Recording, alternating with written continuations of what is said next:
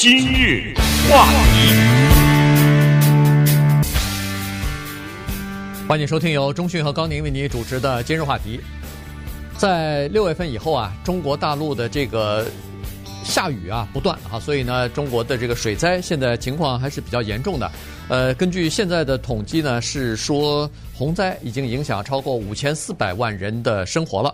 呃，那么有三百七十万人呢，叫流离失所，也就是说他们的家要么就是被水淹了啊，要么就是部分被水淹，必须要呃到安全的地方去生活去啊。所以呃，这个人数还是比较多的，有一百五十八个人因此而死亡或者是失踪。那么在这个呃水患的这些地方呢，你看哈，有四百三十三条河流的水位是超过了防洪的警戒线，有三十三条河流的水位是创历史新高啊，所以呃情况还是比较麻烦。当当然，尽管在今年死亡的人数因为洪水造成的死亡人数下降了，但是呢，呃，这个经济损失确实上升了哈。所以呢，在中国人们常说，哎呀，新冠疫情是第一波打击，但是呢，对经济影响更大的。就是这一波的这个洪水的灾害了。对，这个洪水灾害涉及到很多的问题，其中当然有大自然的问题。我们都知道所谓的西太平洋的高压呀什么之类的哈，在中国的长江下游这一带，或者是所谓洪区，这个洪是洪水的洪了哈，这一带呢，其实年年在不同的程度上都有这个问题，但是今年的洪灾呢是几十年罕见的，所以引起了。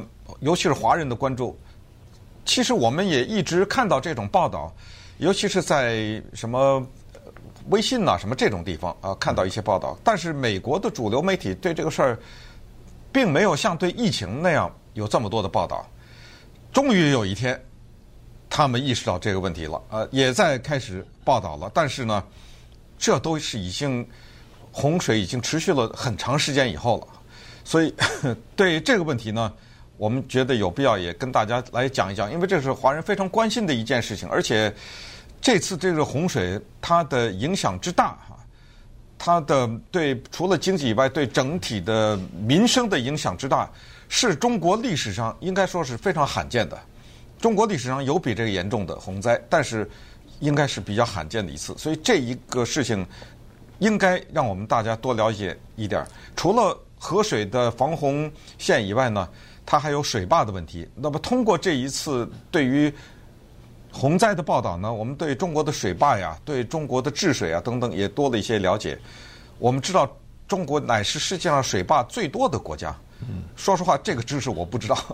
呃，我看到这次报道才知道，中国全国各地的水坝有九万八千个，在世界上再没有第二个国家有这么多的水坝。咱们这边。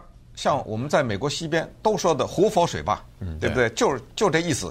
那当然了，在诸多的九万八这么多的水坝之上，那个王冠上的明珠就是三峡大坝了啊！这个已经呃说了很久了，在二零零六年开始建造的时候就引发种种的争议。呃，其中呢有一些知识分子啊、学者呀，甚至是工程人员呢，也都觉得三峡建造大坝这个事情。是所谓人定胜天的一个最终会败下来的一个工程啊！很多人提出了异议，说其实我们人在这方面不能胜天。顺便说一下，人定胜天，这应该是毛泽东说的话吧？啊，对，叫做人定胜天啊，呃，说是不行的等等。但是说实话呢，我们普通老百姓都缺乏水利和水坝的知识。不管你赞成也好，你反对也好，你并不具备这个知识。去赞成三峡水坝，或者反对三峡水坝，即使有一些很高的学者说应该，或者一些很厉害的水利专家说不应该，说什么造这个大坝能够导致地震呐，甚至还把后来的汶川地震和三峡大坝挂在一起啊。还是那句话，没有结论。这个问题的正确回答只是我不懂，我不知道，我们不懂。这个知识太大了，要求的，所以我们不懂。但是呢，不管怎么样，现在我们所知道的是三峡大坝 出现一点小的危机了。呃，说是三峡大坝呢的承受压力是不是能够扛过去啊？等等，也有一些报道。所以不是说之前也有说开放的一些水路哈，就是所谓放水，放水，所谓放水就是这是下下策了，但是也没办法，那就是活生生的淹老百姓啊，只能这样啊。对，呃，还还还没有淹，但是呢，它必须要放，因为水坝后面就是水库嘛，水库它要如果要是预计。它那个水库有那个容量哈，它有一个警戒线，你超过警戒线以后，要预计比如说未来的三天五天之内又有大的降雨的话，它要留好足够的容量，于是它就开会提前的放放水哈。所以，呃，它那个如果去过三峡大坝，我相信很多人如果要是呃长江三峡游的话呢，它。肯定有一个景点，就是安排你参观那个三峡大坝哈，三峡那个水库。那你可以看到，那个是说实话也是蛮壮观、挺大的。然后那个它有那个排水的孔，大概有九个还是几个，我忘记了。那么它就开始排水，那个水量排下来是恨不得是万马奔腾啊，那个声音是非常响、很大的。那么在前不久的时候，六月好像六月份就已经开始排了，不是说一直在排，但是 只要是水位超过了。他们认为的这个安全的呃警戒线的话，它就先会排，然后留出足够的库存呢，来迎接下一波的这个洪峰到来啊。因为上面上游的水会下来，又又进到水坝里头去了，所以它必须要不停的往下面排。那么。排了以后，当然对下游会受到一些影响，不一定完全的淹掉，但是水位肯定就会增加嘛。因为三峡它那个是一个好几级的这么一个提高的那么一个那么一个这个人工造出来的这个钢筋水泥土的这么一个结构哈，所以它必必须要排好几次才可以逐渐的把这个水呃排出去。呃，其实从刚才所说的这个中国大陆的水坝这么多哈，呃，在全世界之最啊。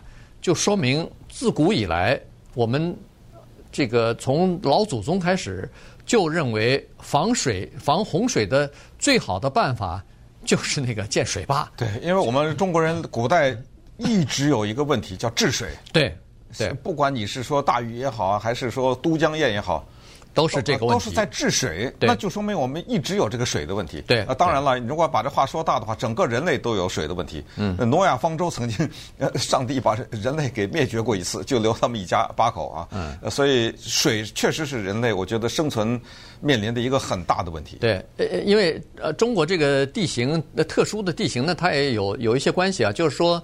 呃，最主要的河流，比如说长江和黄河啊，它是从西往东，因为中国的地势是西边比较高嘛，山区，东边是沿海的，所以它那个呃高度啊，这个不同的呃这个角度呢，西高东低呢，就造成了河流呃这个如果要是起源是在西边高的地方，它就往下流，所以呢，基本上都是从西边往下流。可是长江也好，黄河也好，中下游呢，反而是人口比较密集和经济比较发达的地区，所以这个一旦发生洪水灾害的时候呢，受影响的人就比较多啊。所以这个就是从古到今一直想要治水治水，那治水的呃以前也没有什么太多的办法，所以就只好建坝，越建越高，越建越高，最后呢还是没有办法拦截的时候呢，最终坝垮，然后造成很大的这个伤亡，然后重新再来。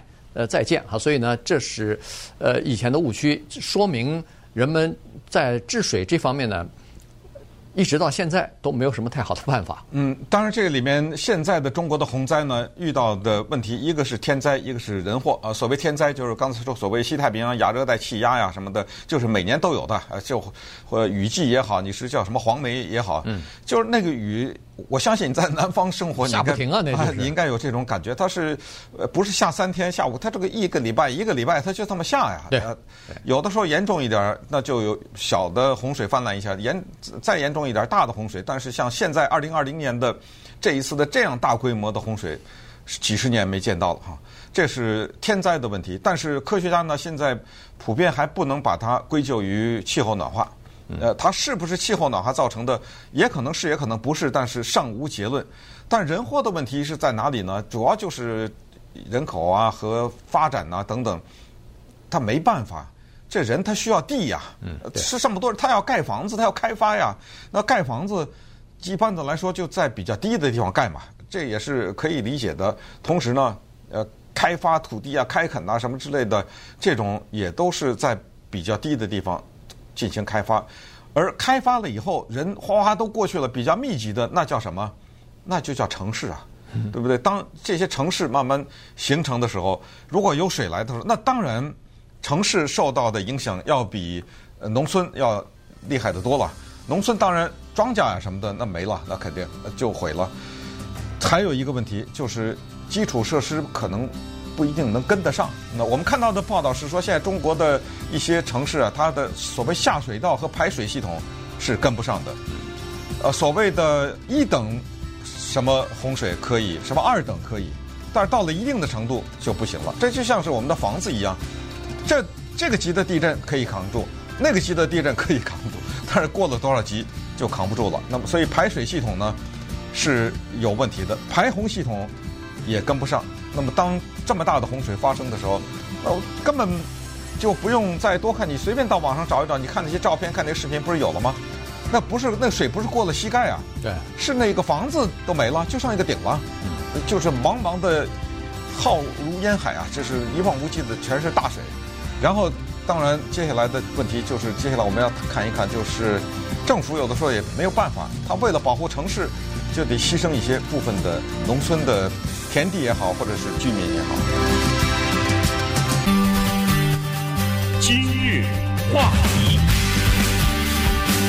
欢迎继续收听由钟迅和高宁为您主持的今日话题。今天跟大家讲的呢是《洛杉矶时报》的一篇文章啊，它就是呃把这个中国从六月份以来的这个洪水的情况呢给介绍了一下。刚才说过了，美国呃这个主流媒体呢对洪水这件事情呢呃报道的非常的少啊，大概也是因为太远吧，跟美国的生活呃关系不大哈，所以呢报道不多，不像这个呃新冠疫情报道的铺天盖地哈。那么呃。这次的洪灾呢，从报道当中来看呢，似乎是在呃，当然武汉是有一部分是低洼的地区啊，这个每年都被淹，今年淹的情况格外的严重，因为水水位更高了。呃，但是这次呢，好像安徽受损失比较大啊，经济损失比较大。呃，有好些县都被淹了，有的是安徽有一个有一个水坝。在六月份的时候，直接就恨不得就是炸了坝了，或者说是就是决堤了哈，所以呢，呃，就开始放水了，就是开始泄洪了。那下游的一些村庄当然就被淹了啊。那是也也有的情况呢，就是他呃在晚上半夜里头睡觉的时候，突然水就漫上来了，从那个河堤两旁就漫上来了，而且漫的速度非常的快。他是说这个五点钟的时候刚漫过。河堤，然后把公路给淹了。差不多五点半的时候到这个小腿，六点的时候齐腰深了。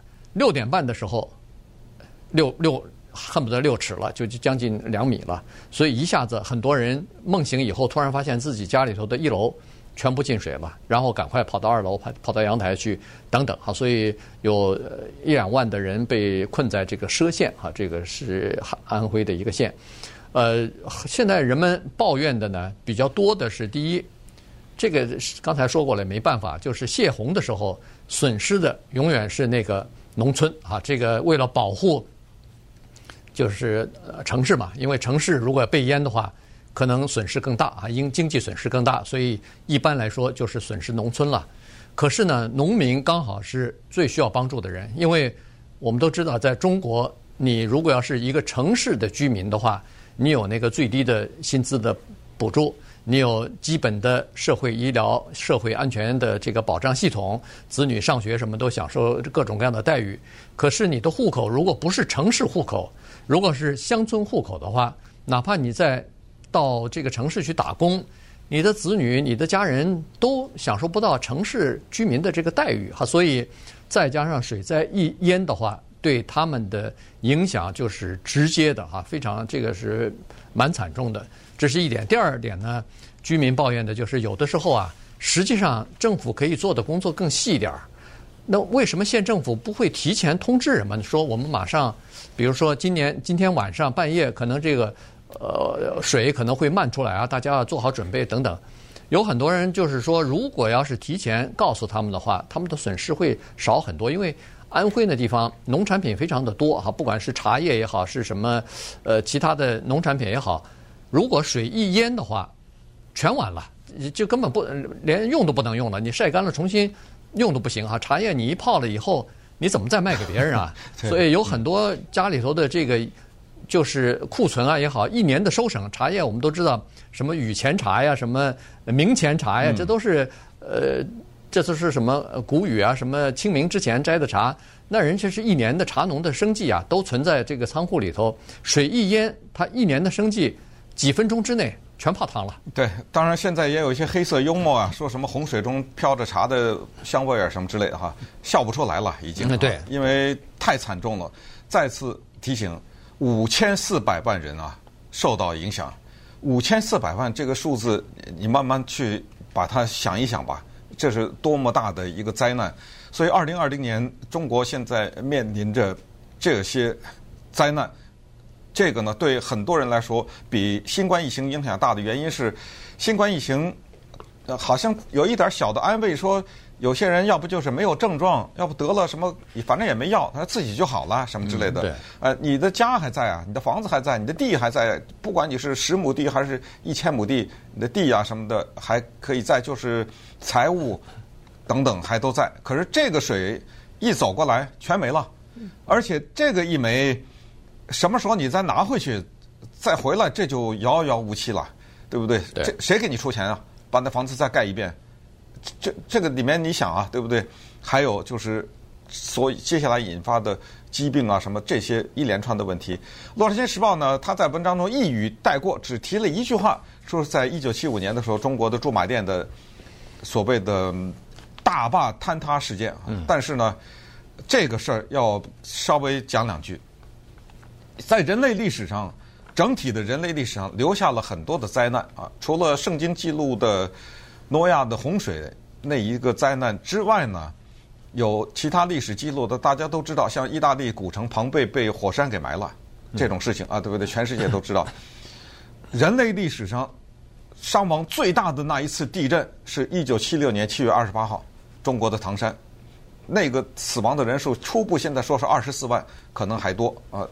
有震级有比那个震级大的，但是死这么多人没有过。嗯，所以这是发生在中国。可是我要提的就是一九七五年的驻马店水灾这个事情呢，后来是叫做鲜为人知，因为当时呢，在文革期间，这个消息被全面的封锁，直到三十年以后，从一九七五年到二零零五年。这个是才逐渐解密，而且解密了以后，数字已经无法追踪，因为死亡的人数从早先中国政府公布的两万来人，嗯，到后来提升到八万来人，现在是说的是二十三万人死亡。这个呢，有大家对这个事儿感兴趣的话，给大家推荐中国作家钱刚。写的一个东西啊，钱刚呢，在一九七六年唐山大地震之后，后来紧接着很迅速的就发生了，就发生了中国的政治的大变革，就是所谓四人帮事件，呃，四人帮被抓起来啊，什么之类的，文化大革命结束什么之类。后来他写了名著啊，叫做《唐山大地震》，但是他写唐山大地震的时候，他没有办法去写驻马店这个水灾，因为那个事情在中国还是封锁消息的。这他他刚才说的是到二零零五年嘛，对不对？对，才解禁，呃，才解禁。所以全中国的人并不知道这个事情。后来他又写了多少年以后，就写了一个书，叫《世界上最大的水库崩塌惨案》，一九七五年驻马店大水。田钱刚曾经来过我们电台接受过访问，呃，但是当时呢，主要聊的是当年他在唐山地震的大地震的一些经历及写那本书的。那个情况，一九七五年的那一次的崩塌，为什么封锁消息？因为这个也是所谓有面子上的问题，呃，面子工程就是这水坝，驻马店的那几个水坝是中国的著名的水坝，它崩塌了，我脸上难看呐，嗯，对不对？它怎么能崩塌呢？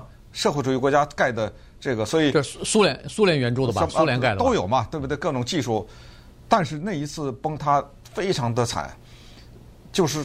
尤其是河南这个地方，河南这个地方，说实话，我在河南住过，我知道河南，呃，特别麻，要不就是饥荒，嗯，要不就水灾。对，我在河南时候，老百姓常说，就一一九三八年的所谓花园口炸坝。对，对，那个时候蒋介石为了抗日，打不过怎么办？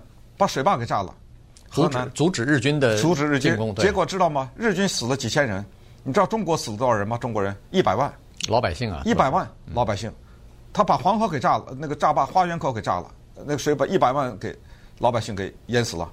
然后这是一九三八年，接着一九四一年到一九四三年就大饥荒。后来冯小刚的那个电影《一九四二》，对不对？呃，讲的就是河南那个大饥荒。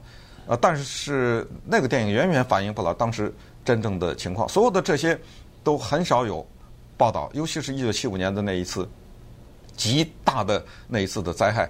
你要看钱刚的那个报道，那真的没办法，就这个欲哭无泪。你看那个，这个老百姓后来困在树上，吃树上的虫子，把把那个树枝什么全吃光，然后就得各种怪病，知道吗？死亡。全全都是就是在这种情况下，当但是当时中中国中央这个命令就全面全面的封锁消息，呃，不能告诉国际上，不能告诉老百姓。那后来当然慢慢的改革开放以后，才略知一二 对这个事情，嗯，对吧？对，那当然了，在这个《洛杉矶时报》报道当中呢，这个呃他们的记者呢也。提到了一个人物哈，这个人呢是清华大学的叫做景观和设计学院的院长于孔坚哈。这个刚好在上个星期周末的时候，我还看了一个他演讲的一个小的视频哈，大概有半个来小时。他自己演说，他自己有一些数字，还有一些视他自己拍的一些视频之之类的。就是说，他提出的这个防洪的措施呢是少见罢，还是要回归大自然啊？他。提出是完全相反的看看法，就是他说人不能胜天哈，人战胜不了大自然，所有人造的东西最终总有崩塌的一天，所以他是说还是按大自然的这个规律来走，所以他提出了什么大脚革命啊，什么绿色或回归绿色啊之类的东西，就是在市市市里边、城市里边都市化的过程当中呢，要建造一个叫做海绵城市、海绵系统，也就是说他。把这个城市的排水系统啊，给它呃像大自然一样哈，挖各种各样的呃是这个呃深度不一的这种坑啊，然后做成湿地公园啊。他是说一个关键就是现在中国大陆啊是有这么一个观念哈，就是说水来了以后，因为水灾要淹东西嘛，所以尽量让它赶快。冲走，赶快排走。他说一个叫海绵城，一个叫厕所城。对，你说的那个就是现在用排水，这叫厕所排法。他反对这个东西。对，他是说这个实际上是大错特错。他说现在为什么呃北方的干旱这么严重，要南水北调？因为我们没有把天上赐下的这个雨水留下来。他说如果要是把这个流雨水留下来的话。呃，根本基本上可以解决南水北调的问题，呃，然后可以充分的利用这个水的问题啊。他就说，水应该让它留在你下来的地方，让它慢慢的流走，因为它可以渗透到地下水系统，它可以呃净化什么。大地有非常神奇，土壤有非常神奇的这个功能啊，可以净化什么的，各种什么重金属啊，什么呃有毒的东西，它都可以净化掉。所以他是持这个观点，而且。因为现在刚好得到一些呃各个各地政呃政府的支持嘛，所以在中国现在有好几大概有一两百个城市已经开始逐渐的来进行试点了。